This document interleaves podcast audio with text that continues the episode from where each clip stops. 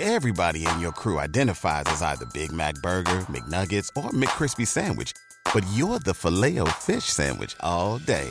That crispy fish, that savory tartar sauce, that melty cheese, that pillowy bun. Yeah, you get it. Every time. And if you love the filet of fish, right now you can catch two of the classics you love for just $6. Limited time only. Price and participation may vary. Cannot be combined with any other offer. Single item at regular price. Ba da ba ba ba.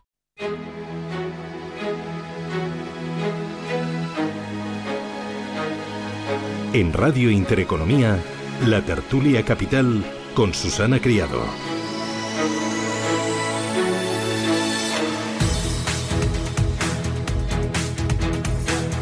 Dunas Capital Asset Management celebra tres años de éxitos con su gama de fondos Dunas Valor patrocinando este espacio.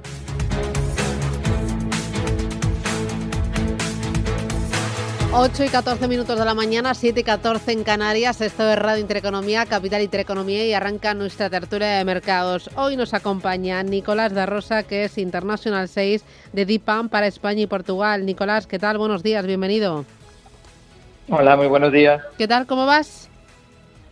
Muy bien, muy bien. Aquí en casa hoy.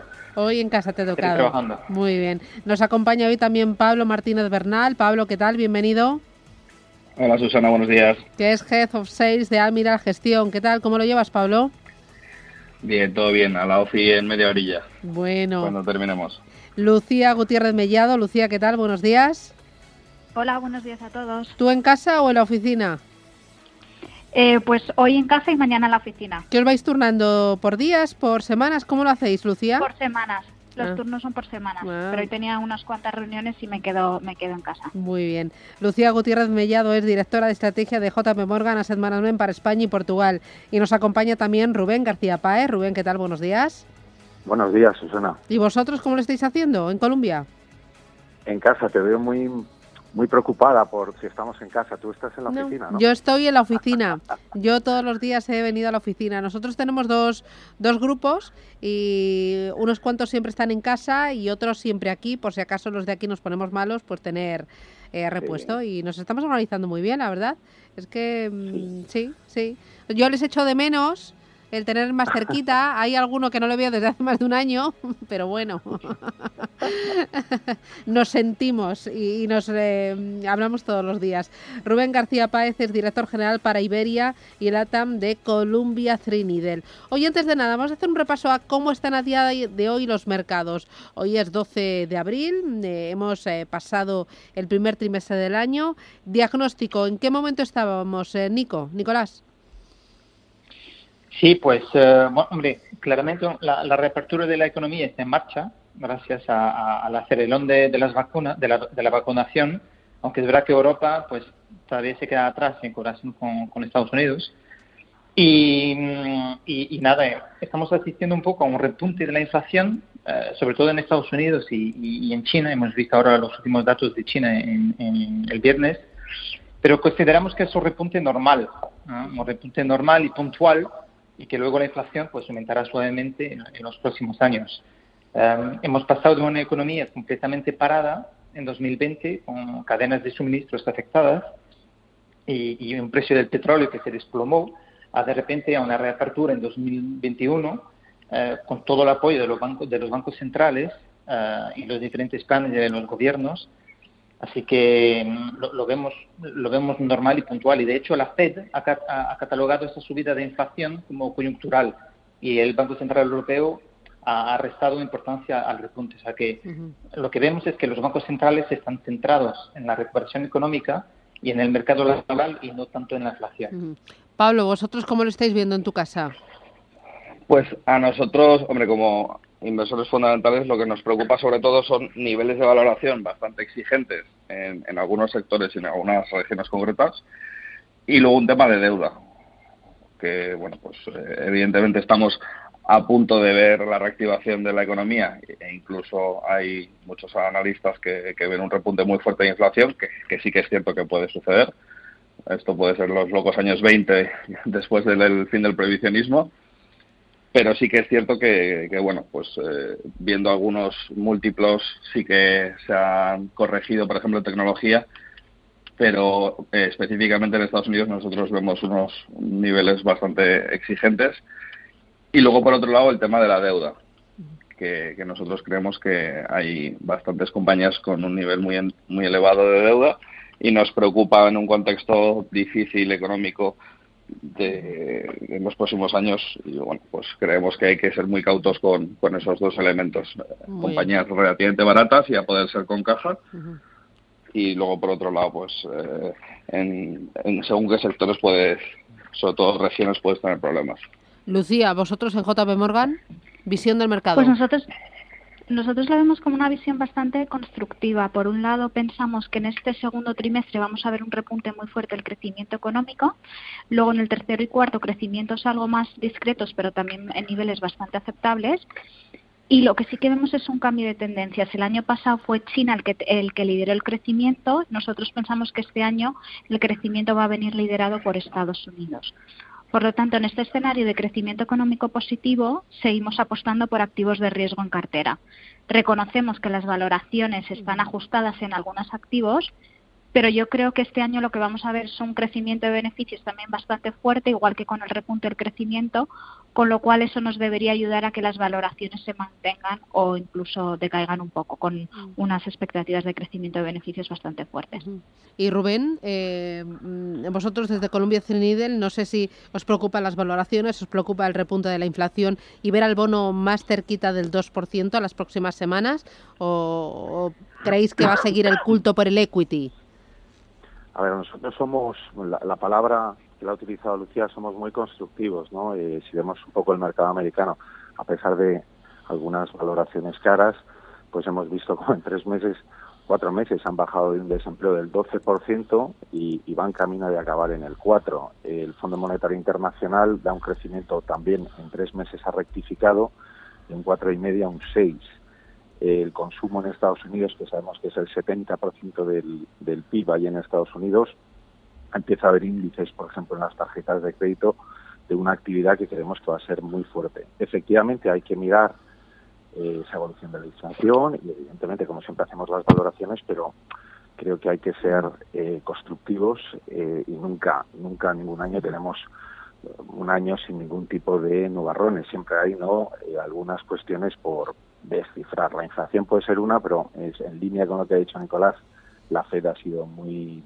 determinante. Pensamos que es transitorio. En Europa, inflación lo vemos eh, más, más complicado. Hay zonas y muy interesantes por valoración, como podría ser el Reino Unido, que ha quedado un poco fuera de las asignaciones de las carteras globales, pero que vemos a unos precios interesantes y que tiene además un montón de compañías muy interesantes en el FTSE que son globales y por lo tanto en general pues somos muy constructivos. Sí o sí, lo, vuelvo a insistir que estamos cada dos semanas diciéndolo y sabemos que España es un mercado más bien de renta fija y más conservador, hay que estar en equity. Eh, nos, nos enfrentamos yo creo a una recuperación grande, no será todo lineal, eh, no será todo fácil, pero sí o sí eh, estamos saliendo de la pandemia, incluso en Europa, ¿no? que, ha, que ha sido una gestión un poquito más menos efectiva y, por lo tanto muy muy positivos, crecimientos de, casi el 25% de los resultados de las compañías, inflación controlada, tipos bajos, en fin, creo que es un escenario todo perfecto, perfecto no se puede tener, evidentemente hay muchas compañías endeudadas. Y hago una, un último comentario que creo que es muy importante respecto a el tema de compañías de crecimiento versus value. ¿no? En los últimos meses hemos asistido con razón, por cierto, una discusión sobre si esas compañías que están más baratas o que han sido excesivamente castigadas son las que más van a tirar. Bueno, hemos visto como en las últimas dos semanas ese gap un poco se ha cerrado. Entonces insistimos una y otra vez en la necesidad de fijarnos en los fundamentales de las compañías, no solamente si está barata o cara, sino que realmente, que es nuestro trabajo, el de los gestores, digamos, identificar eh, esos, esos valores añadidos o ventajas diferenciales que las compañías tienen en cuanto a los próximos resultados, no tanto si está eh, simplemente barata, porque a veces las compañías están baratas por un motivo. Y en Estados Unidos es muy significativo, si vemos las dos últimas semanas, como vuelvo a tirar la tecnología, eh, y bueno, pues ha tirado más otra vez el, el growth care value. Por, eso creemos que estar, digamos, jugando al tema de growth value en el corto plazo eh, no es del todo acertado, independientemente de que haya compañías mm. catalogadas como value que sean interesantes. Mm. Hago la primera parada publicitaria y a la vuelta vemos, después de este escenario que me habéis dibujado con el tema del elevado endeudamiento de gobiernos y de empresas, con el tema de las altas valoraciones en algunas regiones y en algunos sectores, con el tema también de la inflación, de que siempre van a estar ahí los bancos centrales y la FED ya lo ha dicho. En este escenario, ¿dónde veis valor? Y vamos a empezar por la renta variable. Vamos a ver en qué, en qué regiones, en qué tipo de, de sectores veis más potencial o en qué tipo de compañías. Publicidad y me lo contáis.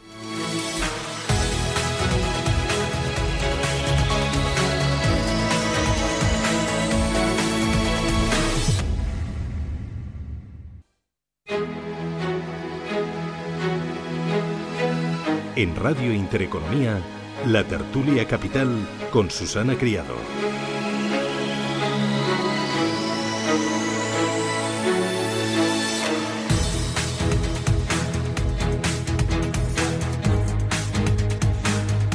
Pablo, arranco ahora contigo. En este escenario que hemos dibujado, dime, dentro de lo que es renta variable, luego llevamos más tarde renta fija, en renta variable, ¿dónde ves valor? Nosotros desde hace bastante ya más de un año creemos que en la renta variable small cap eh, europea es donde se encuentran las valoraciones más, más razonables, los precisamente los niveles de endeudamiento más atractivos y en términos de stock picking donde hemos encontrado eh, mejores ideas eh, desde más o menos hace un año, pues las rentabilidades están siendo bastante, bastante razonables, pero todavía le vemos mucho recorrido.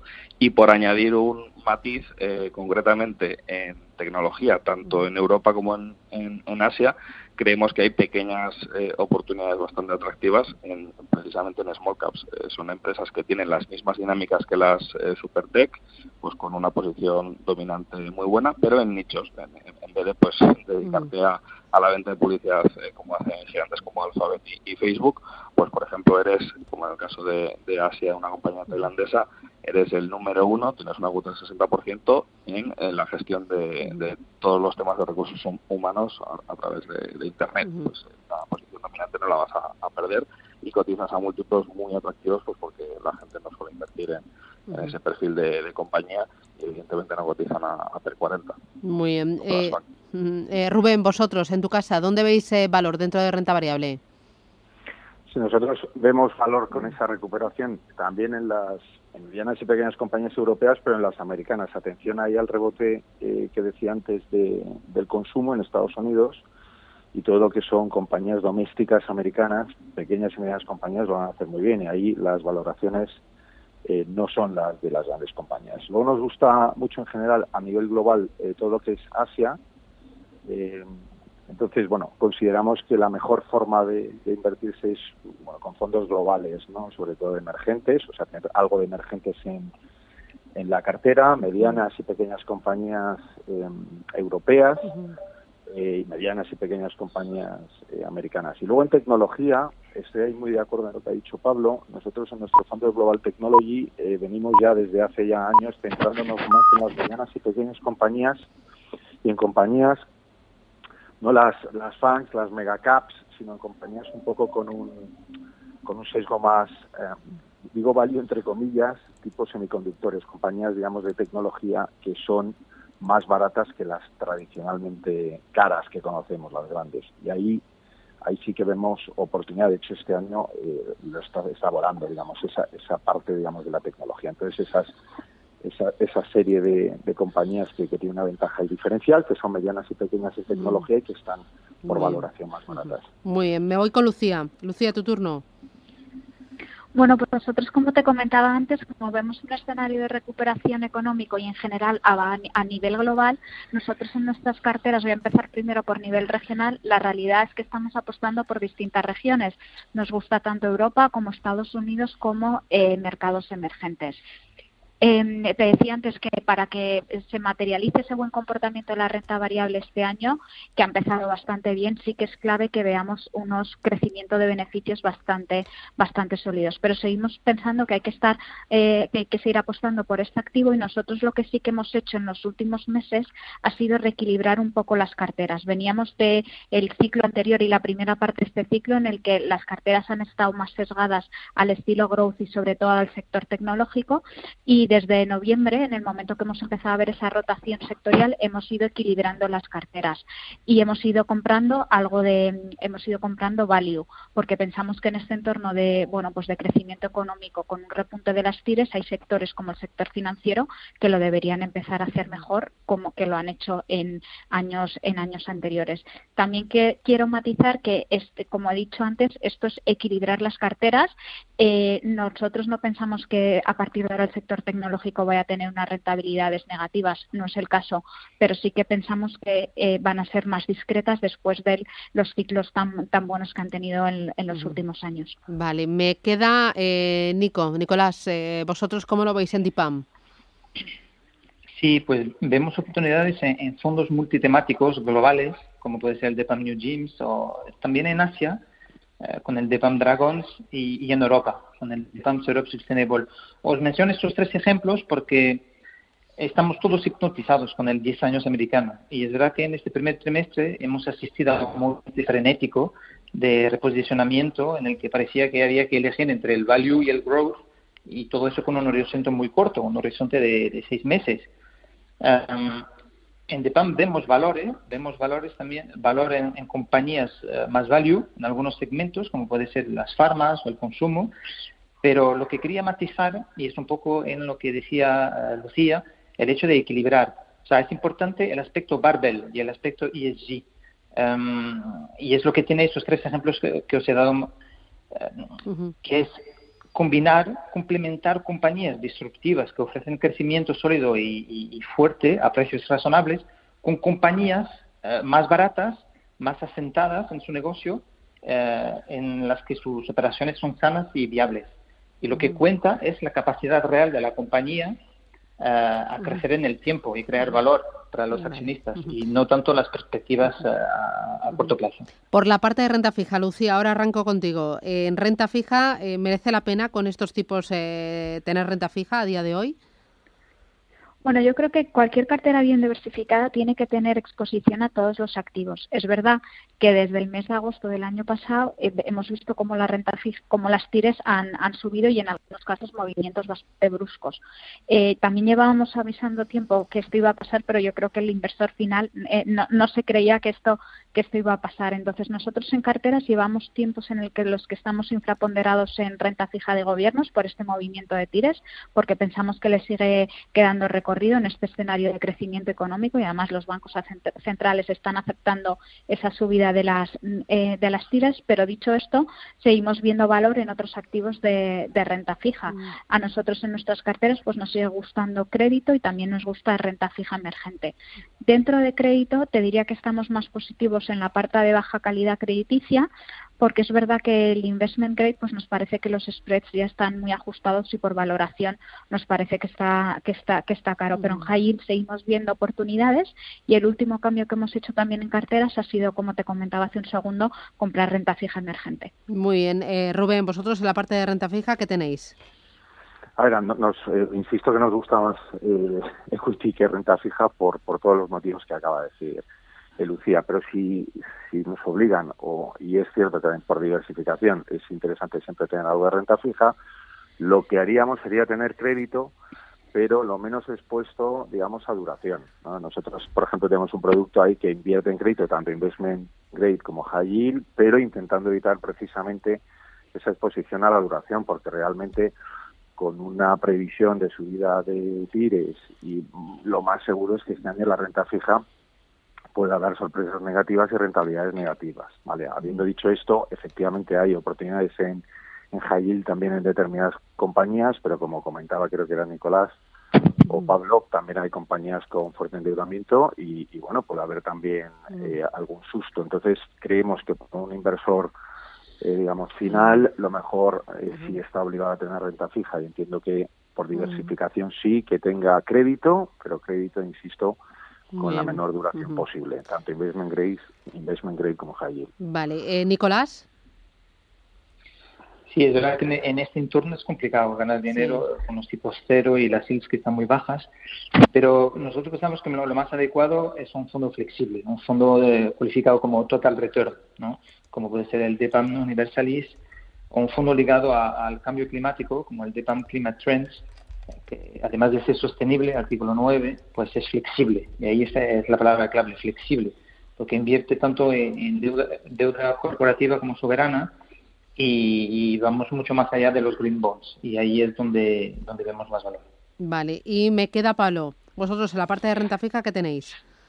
Sí, pues nosotros eh, coincidimos con, con Lucía, nos, gusta eh, crédito y bueno, pues la filosofía de, nuestra única estrategia de, renta eh, fija que se llama Begin, no ha cambiado eh, mucho desde su lanzamiento hace ya cuatro años. Evidentemente la selección en cada eh, momento pues ha ido evolucionando, pero la filosofía ha sido siempre duraciones cortas, spreads altos, una posición de liquidez pues eh, razonablemente alta para aprovechar oportunidades y bueno pues con este contexto tan complicado nosotros creemos que los inversores no deben de tirar la toalla de tener exposición a, renta fija, pero sí que deben de alejarse de lo que es la renta fija tradicional. Entonces, pues allí donde no haya eh, rating, por ejemplo, o high yield, pues es donde tenemos que, que hay eh, un binomio rentabilidad-riesgo más razonable y, bueno, pues básicamente allí donde no estás firmando perder eh, poder adquisitivo con, con, el repunte de la inflación y con, con las tiras tan bajas que hay en estos momentos. O sea que es un poco la filosofía que vemos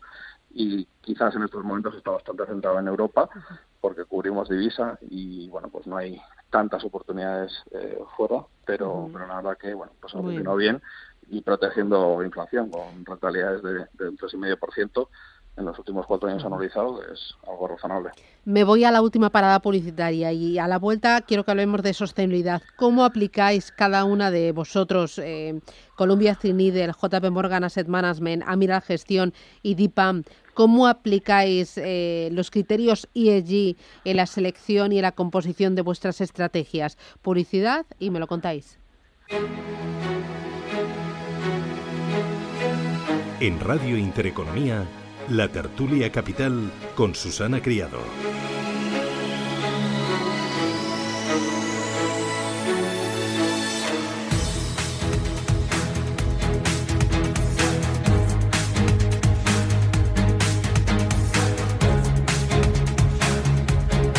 Oye, el enfoque sostenible, ¿cómo lo aplicáis en cada una de vuestras casas? Rubén, eh, arranco ahora contigo. En Columbia Cinidel, ¿cómo lo aplicáis?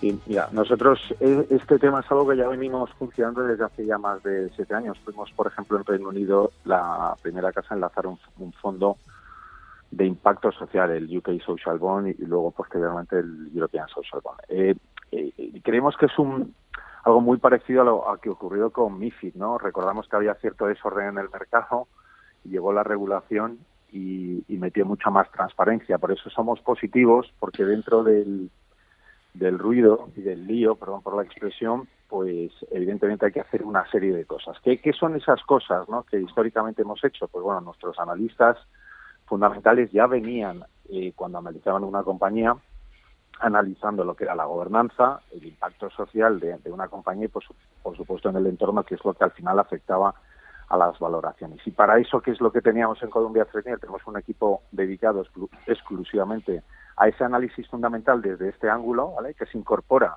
al análisis fundamental que se hace de la compañía para definir si la compramos o no, si nos gusta o no. Eh, pero creemos que lo que aporta esta regulación es transparencia para el inversor, porque no basta con decir que sí, que bueno, que miro, que miro, ¿no? Esa compañía desde este punto de vista de, de gobernanza, desde un punto de vista de impacto social, sino, perdón, demostrarlo. ¿Y cómo se demuestra? Bueno, en nuestro caso, por ejemplo, tenemos históricamente ya unos ratings internos que hace este equipo, como digo, lo llamamos el equipo de ESG o de inversiones socialmente responsables, que da una valoración a la compañía para ver si es elegible o no en, la cartera. También utilizamos, por ejemplo, ratings de ESG y como son los de MSCI.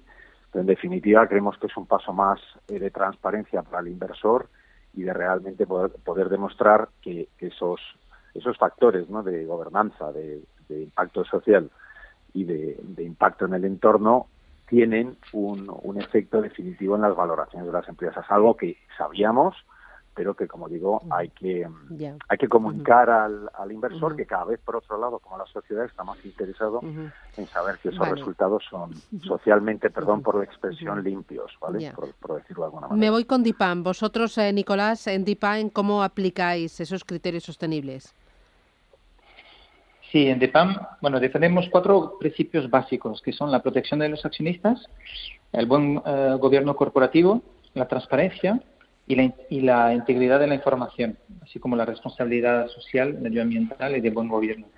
Eh, eso lo resume un poco todo, o sea, somos pragmáticos y, basados en diálogo y aplicamos el enfoque sostenible tanto en, en renta variable como en renta fija.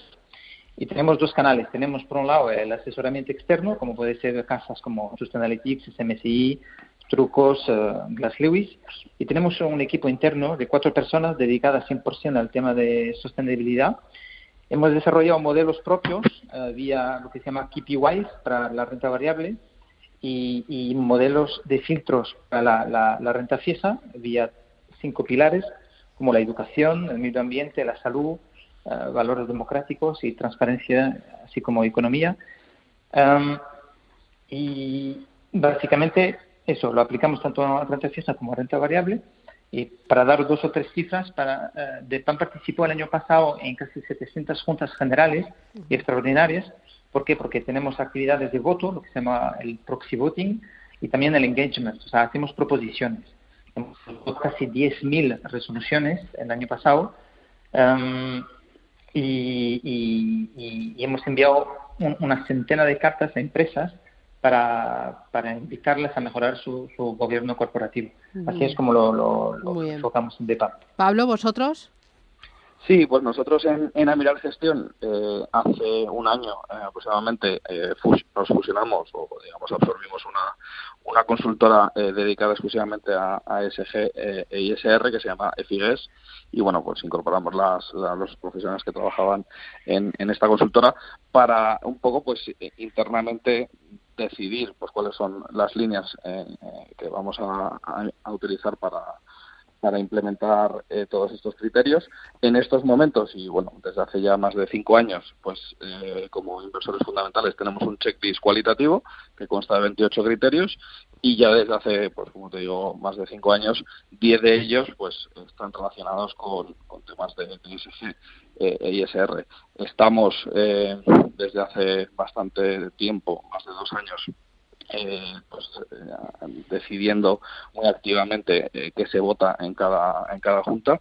Y bueno, yo creo que cada gestora tiene que, tener pues una especie de reflexión interna de, cómo quiere aplicar estos criterios, pero claramente yo creo que, que, ya toda la industria pues ha pasado de debatir si sí o si no a que claramente pues no es una tendencia ni una moda pasajera, es algo que está para quedarse y nosotros creemos que bueno pues hay que tomárselo en serio y, y hacer pues aquello que, la gestora tenga absoluta convicción y que no sea un tema pues de, marketing puro. Entonces en ese proceso nos encontramos pero ya desde hace tiempo eh, tenemos muy en cuenta todos estos criterios a la hora de, seguir pues eh, el stock picking y, el boom picking. Y Lucía vosotros en JP Morgan cómo aplicáis los criterios ESG pues nosotros también llevamos tiempo apostando por incorporar criterios ESG a la, a la gestión de, a la gestión de los fondos.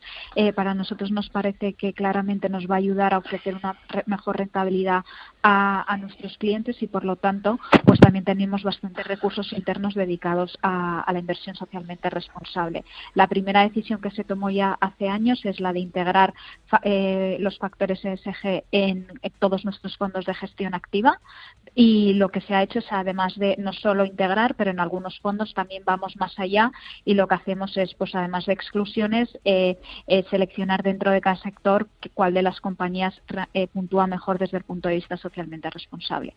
Pues Lucía Gutiérrez Mellado, JP Morgan Asset Management, Rubén García Páez, Columbia Cinidel, Pablo Martínez Bernal de Amiral Gestión y Nicolás da Rosa de DIPAM. Muchísimas gracias por acompañarnos, que tengáis una feliz semana y a por el lunes. Un placer. Gracias, chicos. Adiós. Adiós. Bye bye. Gracias. Chao. You've worked hard for what you have your money, your assets, your 401k, and home. Isn't it all worth protecting? Nearly one in four consumers have been a victim of identity theft. Lifelock Ultimate Plus helps protect your finances with up to $3 million in reimbursement. LifeLock alerts you to identity threats you might miss, and if your identity is stolen, your dedicated U.S.-based restoration specialist will work to fix it. Let LifeLock help protect what you've worked so hard for. Save 25% off your first year on LifeLock Ultimate Plus at lifeLock.com/slash-aware. Terms apply.